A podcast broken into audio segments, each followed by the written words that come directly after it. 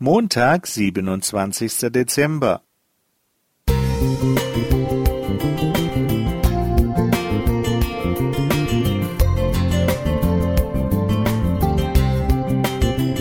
Ein kleiner Lichtblick für den Tag.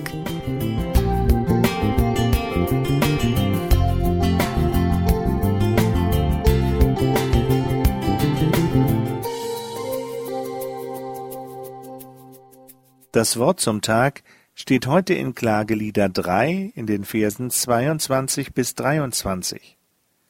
Die Güte des Herrn ist's, dass wir nicht gar aus sind, seine Barmherzigkeit hat noch kein Ende, sondern sie ist alle Morgen neu, und deine Treue ist groß. In wenigen Tagen reißen wir den letzten Zettel unseres Kalenders ab. Allerdings ist es nicht das letzte Blatt, denn da kommt noch das Autorenverzeichnis. Dort werden diejenigen aufgelistet, die uns im Laufe der vergangenen 365 Tage begleitet und bereichert haben. Dabei fällt auf, welche Bandbreite vertreten ist. Angaben wie Diplomtheologe, DTH oder Rentnerin und Oma sind keinesfalls mit einer Bewertung verbunden, denn die Hauptsache ist, alle haben unter Gebet ein gutes Wort oder mehrere empfangen und sich die Mühe gemacht, sich hinzusetzen und zu schreiben.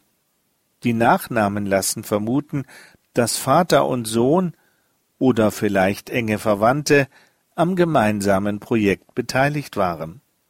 Ganz junge Schreiber sind dabei, und ziemlich am Anfang fallen Angaben wie Jahrgang 1926 auf.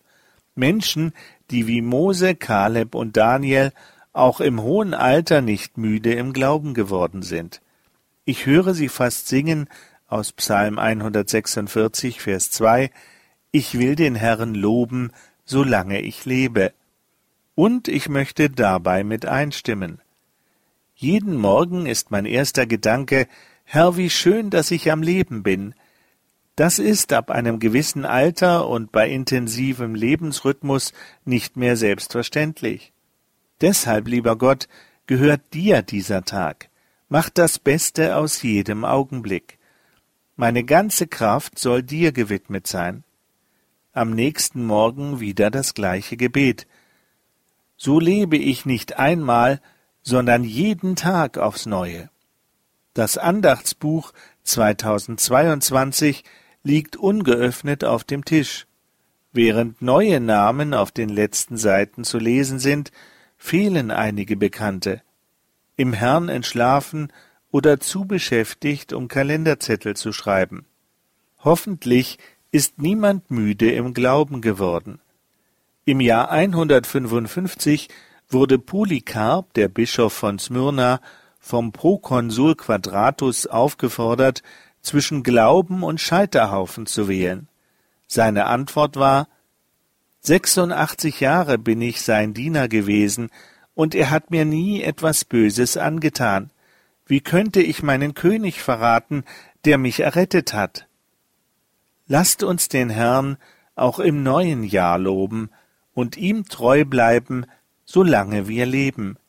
Sylvain Romain Thank you.